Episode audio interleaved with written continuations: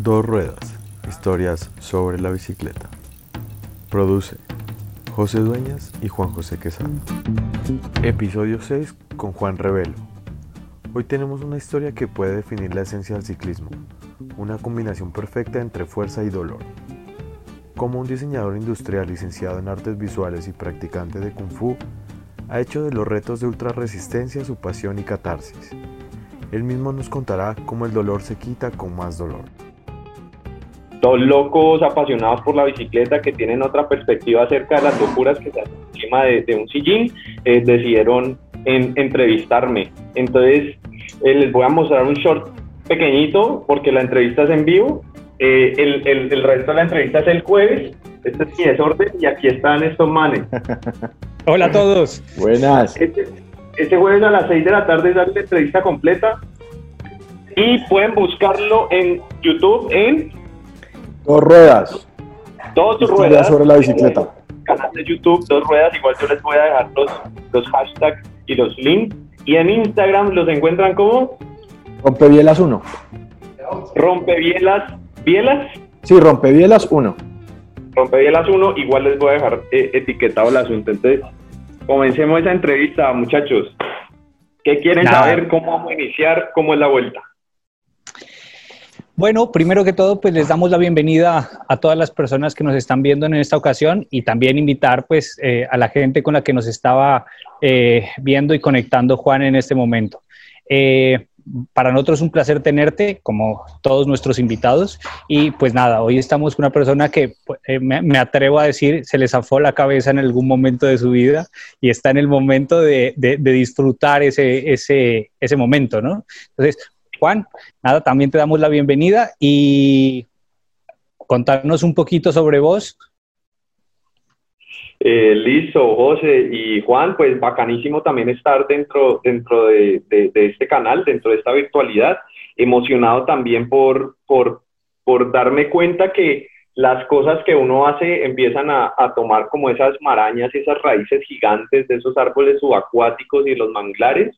Eh, es, es, muy áspero porque eh, evidentemente lo, lo, que hago, lo hago es, pues, para mí y por mí, y, en ningún momento mi objetivo principal ha sido como mostrarme o, darme a conocer. Pero es bacano como, como ese tipo de cosas hacen que las personas como, como que se motiven un poco más para hacer o estupideces o cosas como más conscientes, ¿no? Eh, pues cuando me preguntas que, que, les hable un poco de mí, pues eh, yo tengo como un resumen fast track sin corrupción y es, el siguiente. Yo eh, eh, nací en Cali, eh, nací en Cali en el, en el hospital, un hospital que queda frente al, al terminal, el hospital público. mis papás pues no tenían mucho billete y, y nací ahí el 21 de octubre de 1986 es decir, que ahora estoy presto a cumplir 34 años. Por allá una bruja me había dicho que si yo no me moría a los 33 llegaba hasta los 120 al parecer voy a llegar hasta los 100.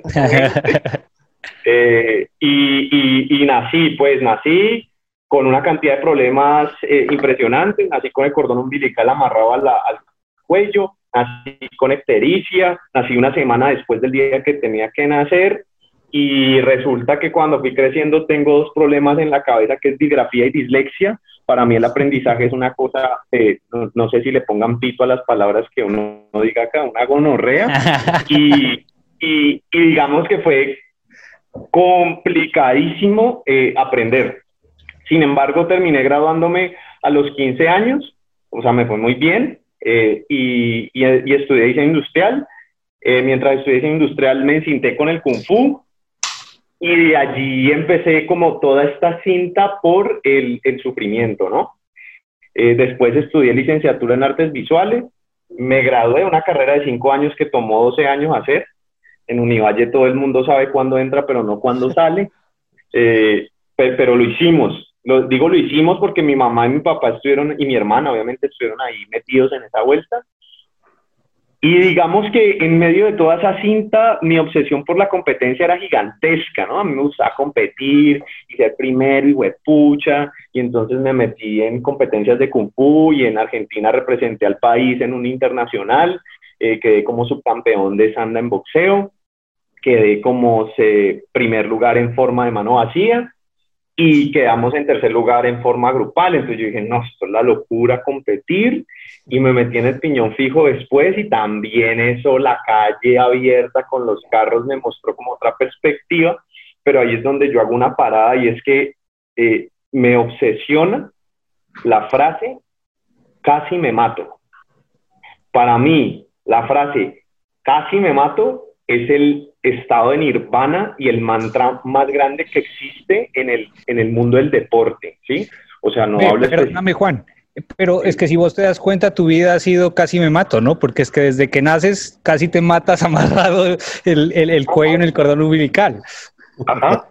Y, y, resulta que cuando lo analogo directamente con mi credo, yo soy budista o me considero budista, eh, hay una relación estrecha con el sufrimiento y con el dolor increíble, y después viene otra cinta un poco más densa que es el Bushido, en donde uno de los primeros mandatos que tiene el samurái en su credo es el día que le perdamos el miedo a morir, vivimos libremente. Y fue madre, cuando yo leí esa frase dije, así tiene que ser. Y así tiene que uno vivir todos los días. Uno debe vivir sin tenerle miedo a que se va a morir, porque eso es un fin inevitable y es un fin que nosotros no le prestamos atención porque nos da miedo. Eh, no deberíamos ser conscientes de que nos vamos a morir y en esa conciencia de, que nos vamos a morir, vivir se convierte en una cosa increíble. So, la pregunta, digamos, interna que sale ahí es como que si, si yo me muriera hoy, ¿sería feliz? Sí. O sea, si yo me muero hoy, hice todo lo que tenía que hacer. Si me muero mañana, si, bueno, no puedo morirme pasado ante, ayer porque pues ya pasó, pero la bicicleta y, y, el, y el deporte me, me mostraron como ese, ese, ese camino.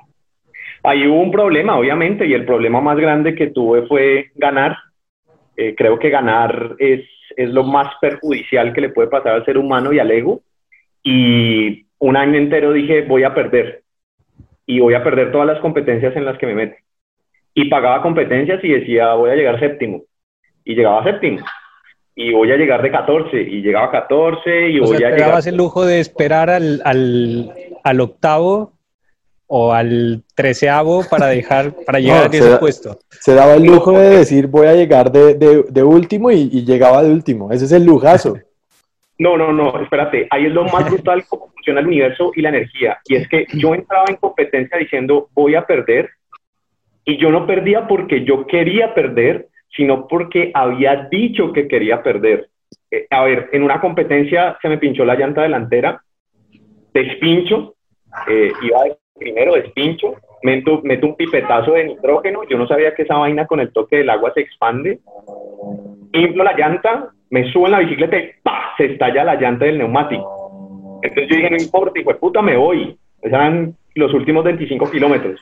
Monto en la bicicleta, pedaleo, eso es un alicat, y en mitad de camino, ¡pa! se estalla la llanta trasera. Pues llegué con las dos llantas pinchadas. Reventadas. Reventadas de Sin llantas y sin neumáticos, pues prácticamente. Tal como lo había dicho. Entonces es como que vos estás diciendo que querés perder, por tu voluntad no lo vas a lograr. Entonces el universo, ¿qué hace? Es tan mágico, huevón, que vos lo que decís te vuelve real. ¿Quieren seguir viendo la entrevista, parceros, este jueves a las 6 de la tarde?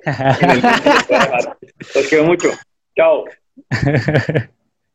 Entonces, entonces eh, les comentaba, eh, ese es el universo y esa es la magia del universo. Es, es ese, ese, ese, ese poder decir y en la medida en que lo dices y te lo crees, el universo se presta para que se fabriquen ese tipo de, situaciones. Vení, Juan, ¿pero ganaste o perdiste? Séptimo. no, ganó, ganó lo que el man quería hacer. Claro, claro. Eh, eh, esa sería la respuesta. Entonces, todo este año aprendí lo que significa perder y cuando superé ese año dije, a la mierda las competencias. O sea, las competencias simplemente lo que hacen es alimentar el ego está bien, las acepto en, en los demás, hay personajes que, que, nacen para llegar primeros, pero, pero creo que estamos tan llenos de competir y de buscar quién es el mejor, que en medio de todo ese competir y ser el mejor, la humildad se difumina a una transparencia y una opacidad cero, ¿sí? O sea, la gente sale diciendo, sí, yo soy humilde en competencia. Bullshit. no, no, pues a quién le va a gustar perder, weón. Y dije, voy a hacer retos. Me, me voy a retar a mí mismo. P. Juan, pero lo que vos acabas de decir es bien eh, bacanísimo porque es que no solo se ve en el deporte, ¿no? Sino vos lo ves en, en los éxitos, en las metas, en, las, en los propósitos que las personas tienen, tanto de manera personal, de manera eh, competitiva, de manera profesional. Y creo que eh, eso es un factor o un común denominador que prácticamente identifica al ser humano. Entonces es importante ver, yo no sé si en este caso vos logras, eh, cuando dices se me revientan las llantas, el destino influye a que yo pierda, pero por más que el destino haya dicho vas a perder, eh, creo que si vos tuvieras propuesto en medio de la carrera ganar, lo lograbas, ¿no? Porque es como tu propósito y es, o sea, lo que vos has hecho, sufrir para lograr las metas y todo lo que vas a hablar ahorita, que es los retos. Es, es complejo decirlo, no, no podría saber si si yo me hubiese propuesto perder, hubiese ganado y si hubiese ganado, lo hubiese considerado como una pérdida. Es complejo decirlo porque son situaciones que, que ya pasaron. De alguna manera, meterse el pajazo mental de que quieres llegar séptimo y lograr llegar séptimo es una victoria, porque, porque lo es que te tu objetivo. Exacto. Es, es simplemente entender que, que, que, la competencia, en este caso lo estoy analogando lo deportivo, y sí, haces, haces mucho, mucho en decir, hace mucho, haces mucho bien en decir que no solamente es en lo deportivo, sino en la vida, la vida real, en la vida nos miden por la cantidad de títulos. Entonces, si eres un técnico y, yo tengo una maestría, entonces, ah, tienes un técnico y una maestría.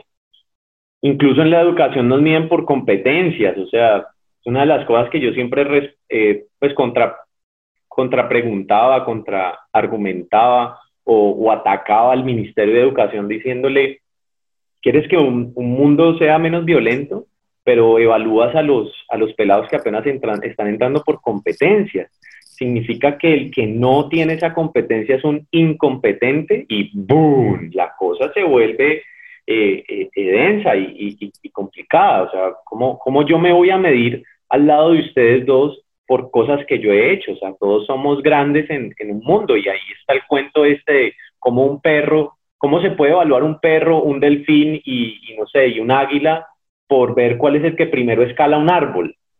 Evidentemente el delfín se va a joder, ¿cierto? Y el águila también porque va a volar. Entonces el mejor es el perro, pues. Y, y las cosas no son así. O sea, todos somos buenos como, como en ciertos factores y todos somos malos. Y al final esos adjetivos deberían borrarse. Todos somos y ya.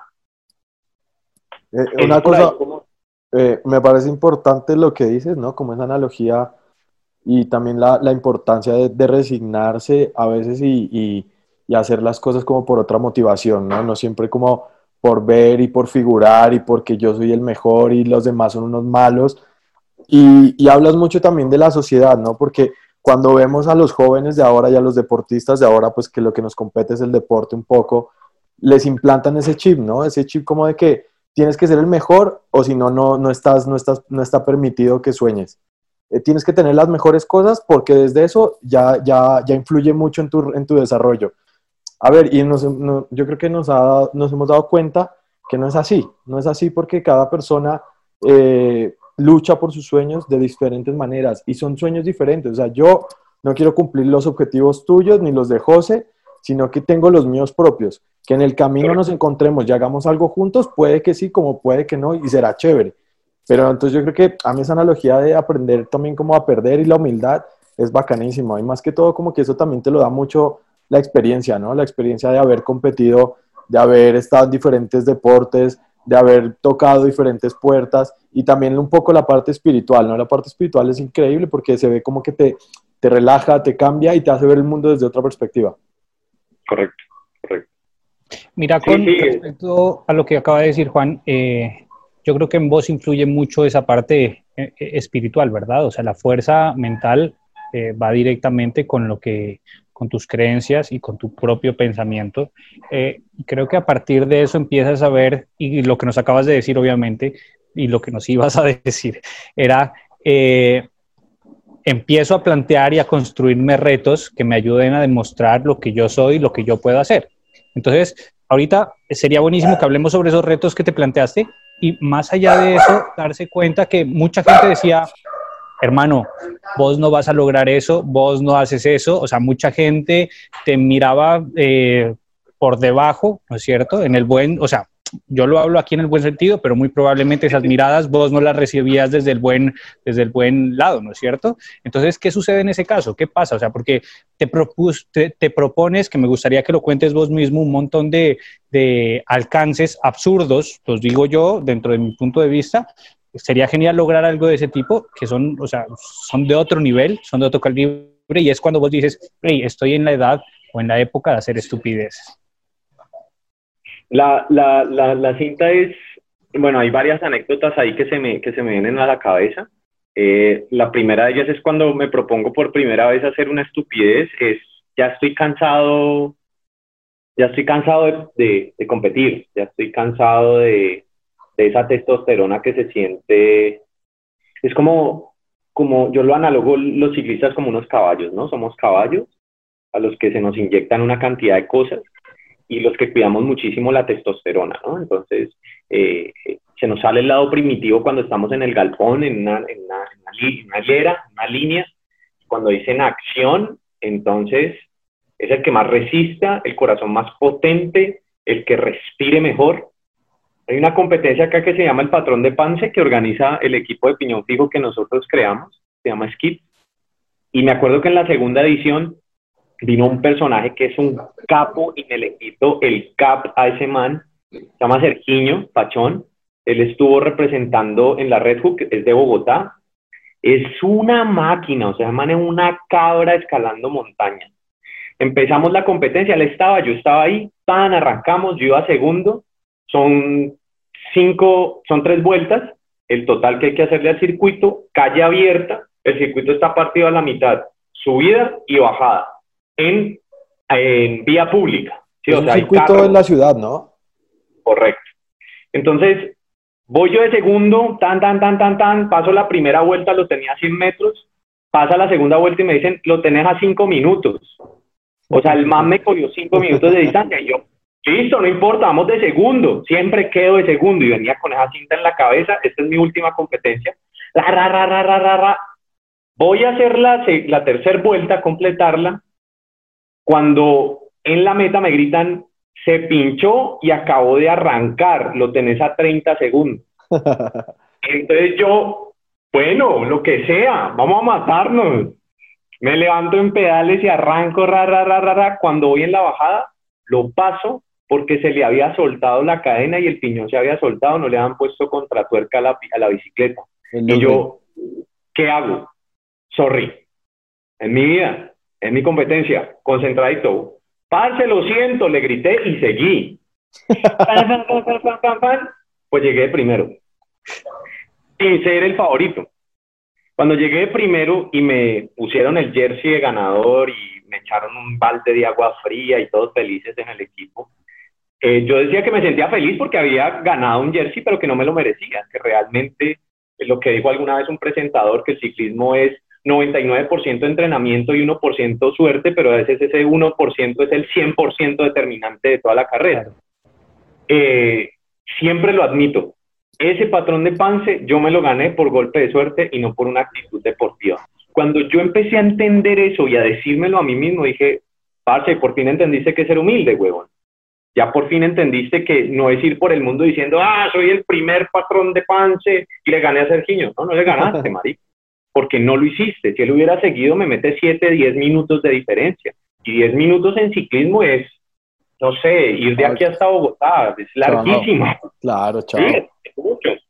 Entonces me planteo como que ya no más competencias y aparece una oportunidad que es hacer un Everesting corriendo en un cerro que se llama acá el Cerro de las Tres Cruces y que había que subirlo 22 veces.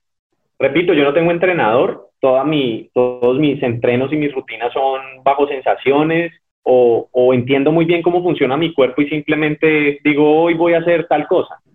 So, entro como en una especie de concurso, Hugo al final me, me, apadrina y me encuentro con un mundo totalmente distinto a mí, que es el grupo de los trailers, gente que corre, en la montaña y me miran de arriba abajo y dicen, bueno, este man de dónde salió. ¿Cuánto es lo máximo que has corrido en tu vida? Y yo, 21 kilómetros. Y todos se cagaban de la risa. Y yo, ¿cuál es el chiste? No, pues que el Everest tiene 120 kilómetros de correr, de correr. Y yo, ah, bueno, pues, pues será entonces yo 120 kilómetros la, meta. Dentro yo a un equipo de cuatro personas, todos habían hecho Ironman, todos habían corrido más de 100 kilómetros, eran ultramaratonistas. En mi vida había soñado con ser ultramaratonista, yo veía ese concepto por allá lejos. Yo decía, algún día lo haré, y sería una chimba que uno le dijeran, uy, Juan Pablo el ultra, el ultra pendejo, pues, que, que sube ultra, ¿no? Y, y, llego yo a ese sitio y todo el mundo atendiéndolos a todos y yo solo, porque no era mi gente. Mi mamá haciéndome barra, mi mamá y mi papá siempre me han acompañado a todos. Que eso lo agradezco mucho, mi familia siempre me ha apoyado en cuanta tontería se me atraviesa la cabeza. Arrancamos y me acuerdo que bajabas y yo solo tenía que buscar mi comida, sentarme, ubicar mi silla, mientras que los demás sí entendían que, uy, no, vení, ¿qué necesitas? El apoyo, porque era gente conocida. Otro golpe a la humildad. Súmenle a hecho que tenía un divorcio encima reciente, entonces era una carga emocional gigante. Duro. En la vuelta número 13, muchachos, y aquí creo que respondo un poco la pregunta que José, que José me hacía, una pareja de médicos les dije que me sentía muy mal y me dieron una pastilla que se llama codeína. No tenía ni idea que era esa vaina, yo tenía mucho dolor, simplemente me la mandé. Hago la subida 13 y cuando hago el descenso empiezo a quedarme dormido. Quedarse dormido en un descenso de una montaña con una inclinación de 20-30% es la muerte. Y a pie, ¿no? Y por cosas de la vida había alguien detrás mío que me cogía la camiseta cada vez que yo me desviaba del camino. Yo no me acuerdo quién es el personaje, se lo agradezco muchísimo. Llego yo al campamento, al base camp, me siento en una silla rima y había un palo de escoba clavado en el piso y yo pongo la sien ahí, ¿no? El palo de escoba así. Eso duró dos minutos, pero en esos dos minutos tuve una conversación de muchas horas conmigo mismo y se las resumo. Dos personajes internos, uno diciendo, Juan, ¿estás mamá? Y Juan respondía, sí, marica, estoy mamá. Entonces, descansa. Y yo, uy, sí, quiero descansar, esto es una tontería, es una estupidez. Bueno, ok, pero preguntémonos, si descansas, ¿te vas a sentir bien? Obvio, parce, me duelen las rodillas, los tobillos, los pies los tengo apoyados, o sea, ya no más. Pero ¿qué pasaría si te quedas dormido, esperas a que tus compañeros finalicen los 22 ascensos y los ves? ¿Cómo te vas a sentir? Y cuando dije cómo te vas a sentir, ¡pum! Abrí los ojos y nadie me paró. Terminé las 22 subidas y me pegué una chillada ni la hijo puta. A ese reto lo llamé peleando conmigo mismo y mis demonios. Finalizo y ese cuentico de que la piedrita pequeña en el zapato no te deja subir la montaña es mierda. Es mierda porque tenía los pies ampollados con 500 mil y la subí y la volví mi montaña, es mi montaña y todos los días subo a ella y le agradezco la enseñanza que me dio. Es que se me eriza la piel y todo en ese momento. Esas conversaciones para mí son las más importantes, son momentos de reflexión en estados de cansancio altísimos. ¿Qué hace el cerebro cuando vos estás mamado? El mecanismo de defensa es el descanso, parar. Claro. Y nos han enseñado en este mundo, en este medio occidental, que cuando te golpeas tienes que parar. Si te enfermas, te incapacitan, ojo la palabra y quedas 15 días quieto esperando a que se resuelva por obra y magia del Espíritu Santo, de los medicamentos que te metan, la enfermedad, pero no aprendes a reflexionar por qué estás enfermo en la vida cotidiana. Uno, estando enfermo, puede hacer cosas. Cuando voy al templo en China, a mí me desgarraron la pierna derecha desde la nalga hasta el poquito, todo ese músculo desgarrado y me dijeron que la pierna derecha era muy fuerte y que tenía que fortalecer la izquierda. Y yo dije, ¿y ahora con qué entreno? Y me dijeron, pues tenés manos. Y yo, uh, eso fue como... Cachetada. Y aquí, la enfermedad para mí es simplemente un estado de aprendizaje. Ojo lo que digo, hay cosas que hay que pararle bolas, ¿sí? No hay que ser estúpido. Pero sí entiendo que si tenés una gripa, no, no te tires a la cama. Por lo menos barré y trapea el lugar de trabajo donde estás, por lo menos tendé la cama, bañate, Quédate en tu casa, sí, pero hacer las tareas comunes y corrientes. Abandonar el cuerpo a la pereza o el estado de inmovilidad te vuelve más inmóvil. ¿Qué sucede en el, ámbito eh, deportivo o, o, competitivo? Pues sucede exactamente lo mismo. Tu cerebro empieza a decir, eh, te está abriendo la rodilla, te va a joder la rodilla. Pilas con una tendinitis, ¿no? Acordate cuando te jodiste la rodilla, 15 días sin hacer ejercicio. Uy, sí, voy a parar. Y no cumples tu meta. Y en la vida, en la vida, analóguenlo con, con, con sus cosas. Ustedes están emprendiendo una cinta muy áspera y, y, ahora le están pasando una chimba, porque al principio es brutal. Va a llegar un momento en el que ustedes van a empezar a tener conflictos internos, no solamente entre ustedes dos, sino con ustedes mismos. O sea, estoy haciendo esta mierda, o sea, tengo un trabajo de 3 millones y tengo que pararle bolas a esto que no me está dando nada. Y ese es el cerebro diciéndoles, basta, paren, el mecanismo de defensa del fracasado. Uno tiene que llegar ahí, ponerse los pantalones y decirles que no, mis amigos dicen que yo me parezco a McFly, el de Back to the Future. A mí me dicen, gallina, no lo puede hacer. Y yo, ¿qué? ¡Tan! Y lo hago. Y finalizando eso, me acuerda lo otro que me preguntabas de las personas que me decían que no puedo hacerlo. Mira, hay cosas que no se pueden hacer. Lo acepto. Pero yo por lo menos lo intento. Y lo voy a intentar hasta que la vida se encargue de decirme, Juan, no más. ¿Sí? Y cuando la vida me dice no más, entonces yo ya le hago caso. A mí me dicen que soy la persona más cerca del mundo, o sea, subir 22 veces una montaña un regalo de terquedad increíble. Y es simplemente un objetivo, ve por él, hasta que el destino te diga, no es por allí, Juan. Resignación, coja otro camino. Y el siguiente camino fue subir 20 veces el kilómetro 18 y convertirme en el primer latinoamericano en hacer un doble que Aquí está la, está la firma de Rigoberto Urán. Qué chimba cuando estuvo acá le dije, eh, voy a hacer esto, y el man abrió los ojos y se me quedó mirando, me dijo, estás loco. Me firmó la gorra y me quedó el cap. A, los, a la semana yo ya estaba montado en la bicicleta haciendo esa, esa estupidez. Y también tuve problemas internos increíbles. La vuelta número 6, me acuerdo que me acosté en unas sillas de madera. Estaba viendo mi compañero y mi papá mirándome así, como si yo estuviera muerto, pues. Contemplándote. ajá, y Beto llega y dice, es que don Carlos, ¿usted cree que termina? Y mi papá llega y dice, es que, que yo creo que, no es que yo no estoy pensando ni siquiera que no lo va a terminar, él lo termina, él lo hace, porque él se lo propuso. Uf, eso fue como si me inyectaran olestra, esto, todos los condicionamientos del cuerpo y yo no fuimos. ¿Ustedes se vieron alguna vez los centuriones? No. No sé si les tocó. Bueno, busquen ahí ese referente. Eso fue como si me llegaran las armazones ahí, yo, ¿qué hubo que nos vamos? Y seguimos, ¿sí? Es eso, eh, eh Juan, o José. Eh, las personas te van a decir muchas veces que no pueden, pero es porque están reflejando sus miedos en vos. El que te dice no puedes porque esa persona no puede, pero vos no podés dejar que tu curso y tu objetivo principal se nuble porque otra persona te lo diga. Así fracases, pero lo intentaste. Ve, eh, Juan, yo, a mí me parece otra, otro punto importante de, tu, de lo que nos cuentas, de tu historia, eh, la parte como de, de, enfrentarse con uno mismo, ¿no? Que yo, yo creo que esa es una motivación muy grande y muy importante en todas las cosas que, que haces, los retos, tus entrenos, porque vemos en tu Instagram que los entrenos son también como darse unos palos y darse unas leñas duras.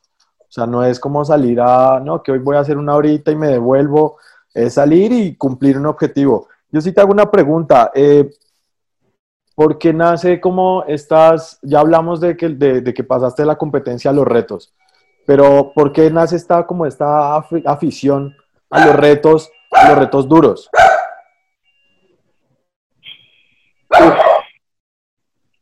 Es que yo no sé si eso tenga que ver con la crianza, ¿no? Mi papá hasta hace que seis años eh, siempre me dijo que todo lo que yo hacía estaba mal hecho.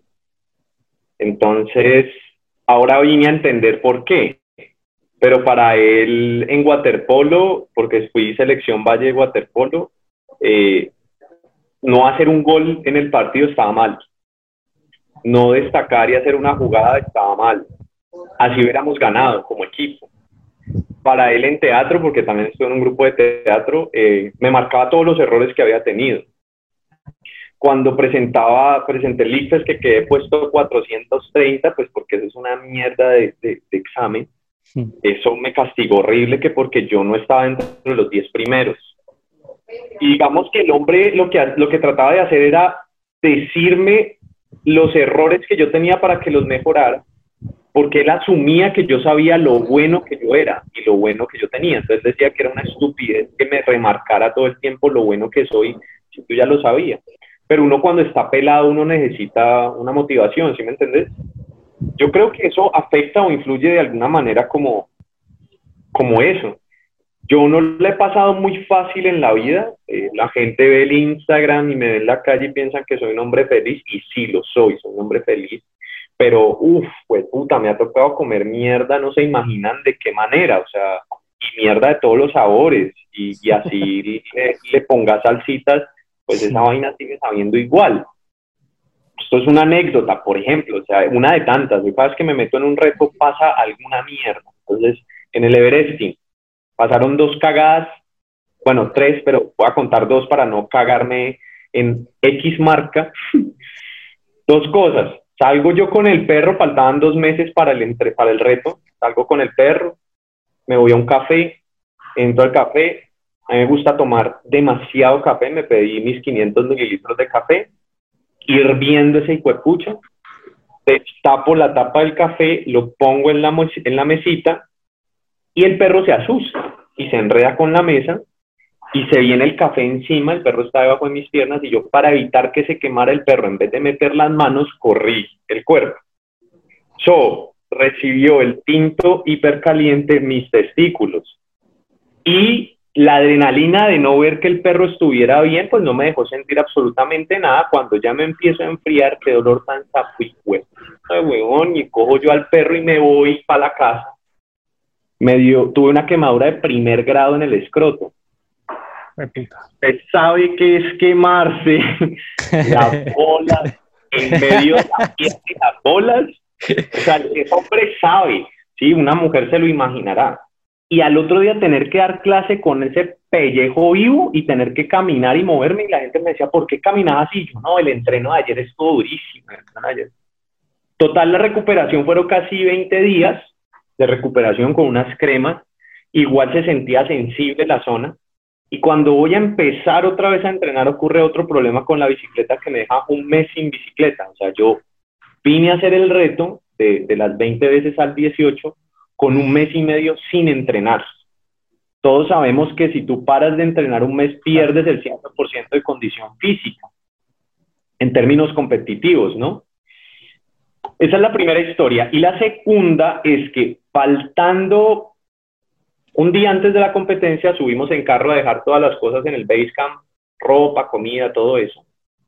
Yo por seguridad siempre amarro mis bicicletas con un candado en mi casa, cosa de que si se meten a la casa, pues no se llevan las bicicletas porque están amarradas. Que se lleven todo, no me importa. Pero mi perro, mis perros y mis bicicletas, sí, o sea, me importa un culo el resto. Y entonces, esos son apegos, ¿no? También, hay que tener cuidado con eso. Entonces, claro, amarro mi bicicleta porque era con lo que iba a hacer el reto, me llevo la llave, subo. Cuando bajo, voy a alistar mi bicicleta, a mí me gusta organizar todo un día antes, y yo, mierda, las llaves de la bicicleta. Se quedaron arriba, son las 8 de la noche. Al día siguiente salíamos a las 4 de la mañana. Y te estoy diciendo que la distancia que hay entre mi casa, que había porque ya no vivo allá, entre mi casa y el 18 eran más o menos unos 36 kilómetros y de vuelta. Llamo a mi mejor amigo que tiene moto y le digo, parce, véngase ya, yo le pago la gasolina y va por las llaves. Cuando llegó el restaurante lo estaban cerrando, alcanza a sacar las llaves y yo termino durmiéndome a las 12 de la noche. Y al otro día me levanto a las 4 de la mañana a hacer el reto. O sea, hasta el último momento fue como, como un problema tras otro. Y me puse a pensar cuando me subí a la bicicleta, ese, momento a las tres y media de la mañana para poder llegar a las cuatro. Eh, ¿Será que yo me voy a matar aquí? la mente, la mente empieza a jugar. exacto. ¿Será que, que yo no debo hacer esto? o antes al contrario son pruebas para mostrarme a mí qué tan convincente tengo mi cabeza de que lo va a lograr. Pues finalmente lo dije, no me morí, ¿no? Pero, pero vos pensás eso, vos tenés en esa, en esa cabeza esa occidentalización de Oriente, porque esto es otra cosa chéverísima. Todos occidentalizamos a Oriente, pensamos que China es un lugar zen donde no pasa absolutamente nada y no, eso es un mierdero. Sí, tiene unas cosas chéveres, pero es un mierdero. Japón tiene indigentes en la calle y homeless, personas que se matan, hay pobreza extrema también en Japón, en Tokio inclusive, tú ves gente pidiendo plata en la calle pero no, te, no pueden ver al indigente pidiendo plata porque lo meten en la cárcel, es una cosa rarísima. Entonces, eh, yo, ¿por qué estaba diciendo? Ah, ya. Entonces, nosotros pensamos que no, que eso no pasa nada. y lo mismo sucede con el budismo, ¿no? Entonces, con el apego y con, no, mijito, es que si usted se cayó al hueco, fue porque de pronto algo le iba a pasar. Vea, es que las cosas pasan por algo y si no pasan, también. Entonces uno se cría con esas dos palabras en la cabeza y uno todo le da trascendencia. El cielo está gris, no, no debo salir. Eh, amaneció pinchada la bicicleta, no, por algo. Y entonces cuando uno sale con ese chip por algo, es como cuando la mamá y uno estaba culi cagado que le decía se va a caer, uno terminaba cayéndose, uno llevaba dos horas subiendo en el maldito columpio y uno se caía hasta que la mamá lo programaba. Bueno, va por ahí la cosa, ¿ya? es, es, eso. Creo que respondí lo que me dijiste. Sí, sí, sí. Pues, es que básicamente eh, a mí también lo, lo que hay una cosa que no sé por qué a uno se la, se la o sea, como que se la meten desde niño y uno ya cuando está grande también lo lee en libros como la frase que dice piensa mal y acertarás, weón. Es que uno es el que uno se programa para que las cosas le salgan mal. Pero es que las cosas no, no, o sea, las cosas están ahí. Uno en vez de hacerlas tranquilamente y sabe que uno se preparó para hacer cualquier cosa en la vida, pues piensa todos los, los, los contra que le pueden imaginar en la cabeza y no piensa en todo lo bueno que va a sacar de eso. Pero eso somos los seres humanos. Yo creo que es, es, la, es la forma en que nos, nos criaron y eso es lo bacano de estas cosas, de estos espacios que son como testimonios y son también historias que la gente las escucha, las ve y, y dice, man, que tienen razón. O sea, yo quiero hacer esto, pues porque me pongo a pensar que me voy a caer, que me va a pasar algo, que me va a desmayar, que me va a atropellar un carro, pues lo hago, lo hago porque he entrenado, lo hago porque lo quiero hacer. ¿Y si pasa qué? O sea, ¿y si te atropella un carro qué? ¿Y si te morís en el intento qué? O sea, ¿cuál es el, el miedo a morir? Ese es el otro lado. Sí, esto suena re loco y mi mamá se pone a chillar cada vez que me escucha hablar así, pero es la realidad. O sea, ¿cuál es el miedo del COVID, por ejemplo? ¿El miedo a morirse? y te morís, si no te morís por COVID, te vas a morir por alguna insuficiencia renal o respiratoria, o sea, nos vamos a morir. ¿Cuál es el miedo? Y a veces ese miedo es tan protagónico en nuestra vida que nos impide hacer cosas. O sea, ¿cuál es el miedo a salir? ¿Cuál es el miedo a, a que tus acciones afecten a otros? Esa también es otra, ¿no? No, es que yo de pronto eh, hago que le pase algo a X persona. ¿Cómo así? Yo no pedí vivir. Yo no le pedí a mi mamá, a mi papá que se conocieran y me sacaran a mí, o sea, yo fui un accidente. Se conocieron los dos y salí yo, no por decisión, ¿sí? Es decir, ellos afectaron el hecho de mi existencia. ¿Yo por qué no puedo hacer lo mismo? ¿Yo por qué no puedo afectar lo, lo de los demás? ¿Por qué también tengo que responsabilizarme por los demás? ¿Acaso los demás no piensan? No, no, no, no, no, no tienen esa cinta y es, y es ese maldito miedo a morir. ¿Sí? Entonces al final es como que es listo, tu bicicleta de pincho te va a pasar algo, listo, pues no va a pasar algo. Y te van a robar, te van a atracar, o te va a pasar lo contrario, vas a ser el hombre más feliz o la mujer más feliz porque lograste lo que querías lograr. Eso me da pie a lo que, lo que hacía hoy, o sea, todo el mundo piensa que, que porque subí 20 veces un, un puerto de montaña de primera, entonces no, es Iron Man. Y hoy subí un video mostrando las dos pájaras que me dio subiendo tapa. O sea, fue una cosa de que había tanto calor que mi cuerpo se empezó a erizar, se me empezó a encalambrar el tórax por el lado izquierdo y las piernas, muchachos, literal se me durmieron. O sea, es como si tuviera hormigueo en las piernas. Y yo dije, no, marica, pues creo que tengo que parar, ¿no?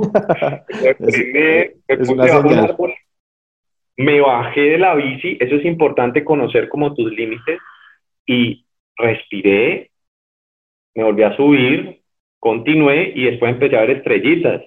Y yo dije, no, esto se va a desvanecer. Y otra vez el maldito dolor y erizarme y me faltaban 100 metros, 100 metros.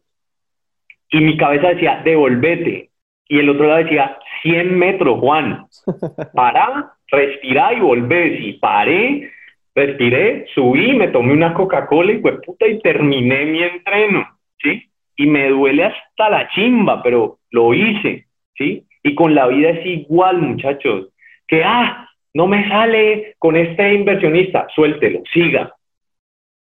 Ah, es que todo el tiempo le he metido por aquí, es que todo el tiempo sos tan terco que te pasa lo que le pasan a los pobres caballos que le ponen el visaje aquí y pensás que es tu futuro. No, es el destino diciéndote ya, viviste suficiente por ahí, pasa la página, hay otro mundo, ¿sí? Hay otro mundo por descubrir. Hoy íbamos en la bicicleta y se nos pegó un tipo y ya, lo metimos al equipo. El man nos acompañó todo el recorrido, resulta que el man es de Boyacá, eso tiene las midichlorians, eh, fíjese el dato ñoño de Star Wars, más brutales que tiene el man, pues, para escalar, y fue en un instante, o sea, compartimos datos y de pronto el tipo, de pronto no, es un lazo, es un mensaje también, es necesario que él pase por mí, es necesario que ustedes dos hayan visto eso y estemos hablando aquí, algo va a pasar. Claro. Por ahí con, todo esto, eh, eh, con todo esto, eh, hay una cosa bien, bien brutal, ¿no es cierto? Y es lo que hablamos en algún momento y era el dolor. El dolor, y ya como para culminar o cerrar todo este espacio, me parece que está brutal porque es bueno, vos también tienes que saber que detrás de esto, si nosotros buscamos principalmente que la gente caiga en cuenta de que el deporte, el ciclismo, o sea, el ciclismo es la disculpa, siempre lo digo en todos los, en todo, cada uno de los episodios. La bicicleta es la disculpa para poder contar historias para vos, o sea, todos los recorridos que haces es estar detrás del dolor, ¿no? Sentir el dolor, o sea, me quemé, se me reventaron las piernas, me di una pájara, ahorita me duelen las piernas, eh, hago 18 veces el kilómetro 18, hago 22, si no me equivoco, el Cerro de las Cruces, eh, marica, o sea, es, es, una cosa que uno dice está fuera de lo natural, que es como yo lo miraría, eh, pero está dentro de lo de las, del, alcance que tu mismo cerebro y tu mismo cuerpo pueden proponerse y lograr. Pero para eso tienes que pasar por una etapa o por distintos momentos relacionados o vinculados con el dolor y en algún momento te escuché decir, ah, es que a mí me encanta es invocar al dios del dolor. ¿A qué vas con todo eso? ¿Qué onda?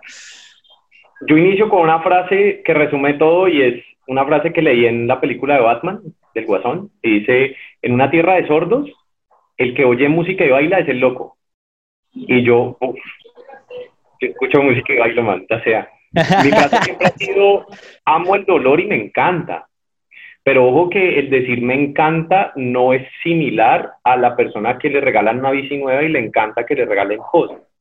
O sea, encuentro en el dolor una cantidad de información y de mensajes que va muy relacionado a mi credo. Cuatro leyes de Buda principalmente. El primero, venimos a la vida a sufrir. ¿Cómo así? Usted se enamora y si le termina, sufre. Usted nace y no nace cagado la risa. Usted chilla porque le duele pasar de un estado líquido a un estado seco, de aire.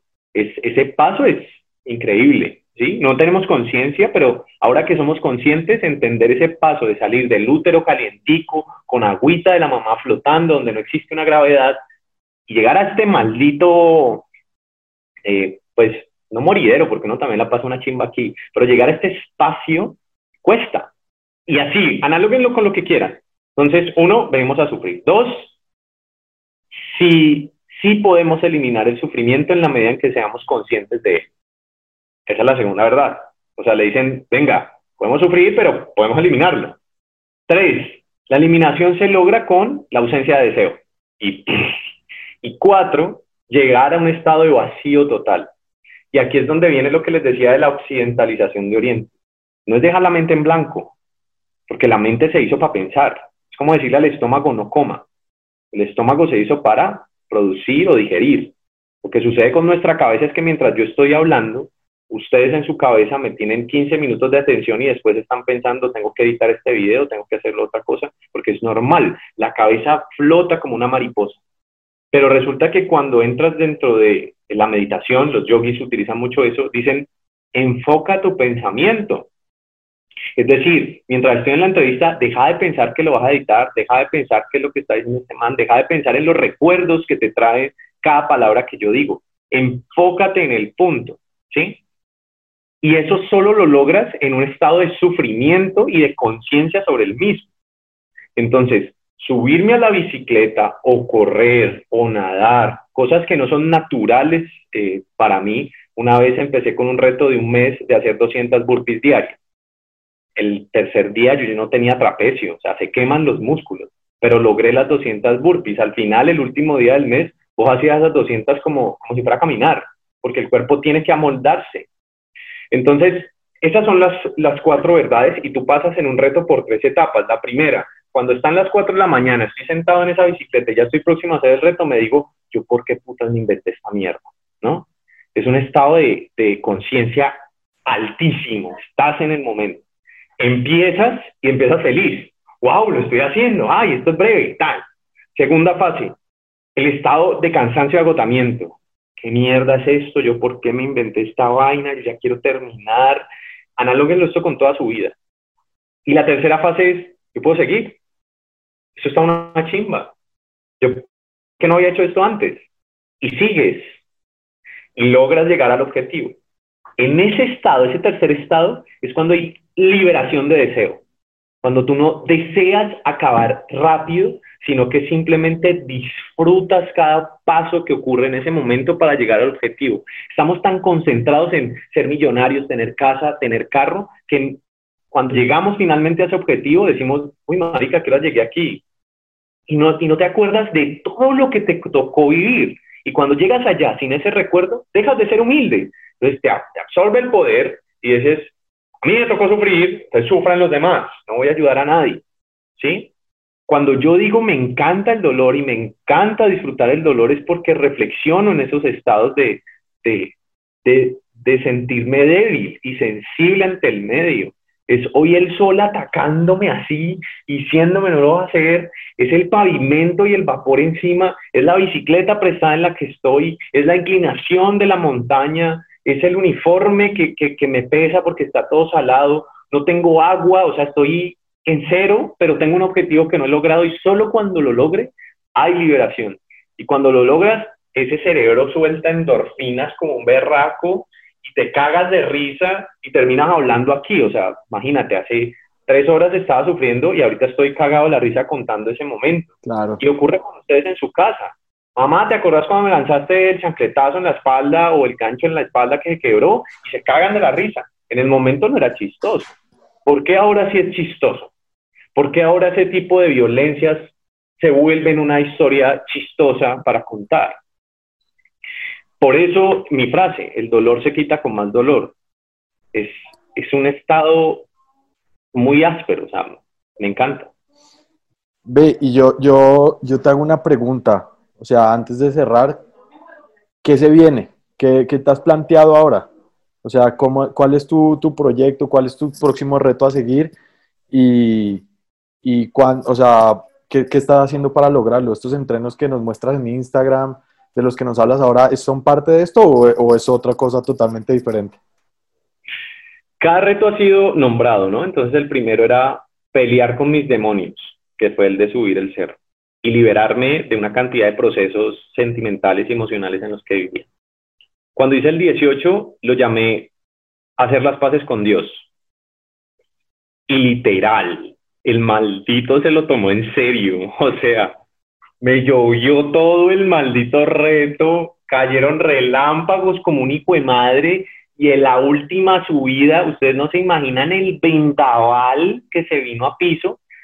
Ese, ese, ese, último, ese último subida me habían acompañado toda mi jauría, hay una foto que les rotaré donde están todos mis perros, pues, porque yo me analogo con un, si no es con un tigre, es con un perro, son mis animales favoritos yo soy un perro, yo siempre digo eso, o soy un tigre, dependiendo del estado en el que esté. Y yo voy subiendo, ellos me habían acompañado en cuatro subidas, esta era la última cuarta, yo ya llevaba 20 subidas encima, y empieza a llover y a ventear, y me faltaban 3 kilómetros para la meta. Subí plato, plato 53, bajé piñón 17 y aceleré a 30 kilómetros por hora en un estado y en un porcentaje, ponele del 7-9%, porque no es mucho pero estaba con tres días encima sin dormir y dos noches rayando la tercera noche sin dormir. Y llego y empiezo a pedalear y a babiar y a, gritar solo como un loco. Y yo, esto era lo que querías, en este estado era que me querías tener, estoy en el estado más vulnerable. Y me acordé de esa escena de, de, de Forrest Gump cuando están ellos en el camaronero y está el capitán Mocho allá arriba peleando discutiendo, esa imagen se me viene mucho en la cabeza y cuando por fin lo logra, no me lo van a creer, o sea, logro el reto y deja de llover. Y al otro día el cielo más hermoso del mundo y me agarré a llorar, siempre me pongo a llorar pues con, con esos estados y se hicieron las paces con Dios. Bueno, este tercer reto, respondiendo ahora a tu pregunta, el 27 de noviembre se viene un reto que es hacer cuatro Everestings virtuales. El récord mundial ahorita lo tiene un italiano que se llama Sico Pieri y él ha hecho los tres récords principales. Doble Everesting corriendo, cuádruple Everesting en real, en la vida real, y triple Everesting virtual. Tiene esos tres récords. Yo le quiero quitar un hito, que es hacer cuatro Everesting virtuales. Ese es el récord mundial. Lo nombramos con un hashtag que se llama Ride and Shine. Y la imagen que tenemos para este reto es un dragón. Lo voy a hacer solo, en compañía pues de unas marcas que me están apoyando.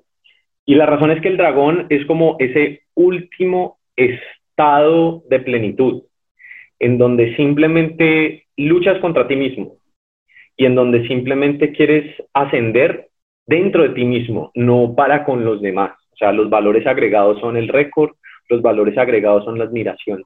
Eso, eso no me da, ¿sí? Simplemente lo que quiero hacer con los retos es dar ejemplo, ¿sí? Y ese sería el, el reto de este año. Y finalizaría el año el 25 de diciembre si la pandemia lo deja, Cali-Bogotá en un solo trayecto, un solo día, pues la idea es 24 horas hasta llegar a Bogotá, descansar en Bogotá un día y regresarme en tres etapas. Si la pandemia no me deja hacerlo, entonces lo quiero hacer en rodillos de equilibrio en piñón fijo, 500 kilómetros en una sola etapa. Eh, esos son los retos de este año. El otro año ya por ahí estamos hablando hacer historia en pasto, pero creo que eso lo podemos hablar el otro año. no, chéverísimo. igual sabes que vos estás, siempre estarás bienvenido, además de que tus raíces vienen del sur prácticamente. Eh, y pues nada, si tenemos la oportunidad de poder eh, llevar los retos, que es como lo que, con lo que nace prácticamente dos ruedas, ¿no es cierto? Los mismos retos, eh, pues sería genial que muchas más, muchas más personas se apunten y, se, y, se, y hagan parte como de estas historias. Nosotros estamos desarrollando pues todo este, este, este espacio de ruedas es para que se visibilice y que la gente tome conciencia de los distintos puntos de vista, experiencias, vivencias. No siempre vamos a hablar de ciclismo, y con vos hablamos de eso, hay casos que hablamos de emprendimiento, otros casos que hablamos de viajes, de muchas cosas más. Y es que el propósito es que esto genere un impacto más allá sobre el deporte en la conciencia y en la forma de ver eh, la vida eh, de las personas, ¿no es cierto? Entonces, así como buscamos que eso suceda en esos otros espacios, tenerlo por seguro que cuando nosotros hablamos con cada una de las personas que invitamos, a nosotros también nos cambia la vida y, bueno, yo creo que eh, tu, tu, historia o el momento que acabamos de convivir con vos, pues prácticamente nos generó un cambio, pues a mí personalmente me aporta un montón eh, y estoy seguro que mucha gente más va a empezar a reflexionar sobre lo que, lo, que, lo que vive y lo que se presenta.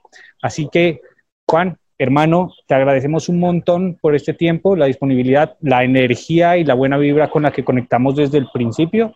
Eh, espero que de aquí vengan muchas cosas más y de verdad y de corazón, mil gracias. Espero nos encontremos en carretera y si no, pues nos encontramos en Pasto. Hay que organizar algo en sus montañas, abajo del, del, Galeras, eh, de nuestro, del Urcunina, de nuestro Taita, como lo dijiste en algún momento, y allá las puertas están abiertas. Gracias. Para terminar, eh, sería importante que nos des tus redes sociales, como para que también la gente indague, es lo que también siempre decimos, que la gente vaya, vea un poquito, te pregunten algo, si vos quieres le responde y si no, pues te les burlas a todos Eso sí es algo que, que, también tengo en la cabeza, y es que yo me volví profesor porque odiaba a mis profesores y dije yo no voy a ser como ellos. y ese fue mi, mi, primer objetivo. Y en redes sociales es lo mismo, o sea, yo odio que me dejen en visto los famosos, entonces como yo no soy famoso sino popular, por hay una diferencia enorme. Claro. Eh, eh, les respondo cualquier cosa, pero respondo, incluso de ahí se generan amistades brutales. Pues mis redes sociales son simples, yo me apellido Revelo, pero encontré en el Revelo una, una forma chévere de enlazarlo con parte de mi personalidad, entonces le quité la O al final. Fonéticamente suena rebel, como si fuera un rebelde. Está mal escrito en inglés porque es con B de Burrain, pero esta es con B pequeña. Entonces es Juan Rebel con V y ya así me encuentran en, en cualquier parte. Eh, pues en Instagram y en YouTube, porque Facebook lo odio, entonces no tengo. bueno, bueno, buenísimo. Otra vez la, la, la, invitación queda, ¿no? Cuando quieras venir a Pasto y enseñarnos un poquito también como de esa otra perspectiva del ciclismo, que sería como los retos, ciclismo y sufrimiento, eh, estamos con las puertas abiertas y siempre cuenta con nosotros y la disponibilidad de, nuestro proyecto, nuestro equipo siempre va a estar como a la orden. Chévere. Además, para finalizar, ah, bueno, dime. No, no, una cosita para cerrar ya. Además que esto también de una u otra forma resulta siendo tu tierra, ¿no? Correcto. entonces, bienvenido a casa cuando quieras. Gracias. Dos cosas. Ride and shine, rueden y brillen, siempre con la luz enfrente, o sea, los seres humanos tenemos que ayudar a los seres humanos, no ser un estorbo. Y, segundo, sin miedo a morir, como dice el man de la calle, ¿no? Yo nací para morir, ¿sí? Así que ahí están esas dos cosas. Chévere, Juan, muchísimas gracias. Ya nos estamos hablando. Pues. Bueno, buen final. Estamos en contacto, suerte.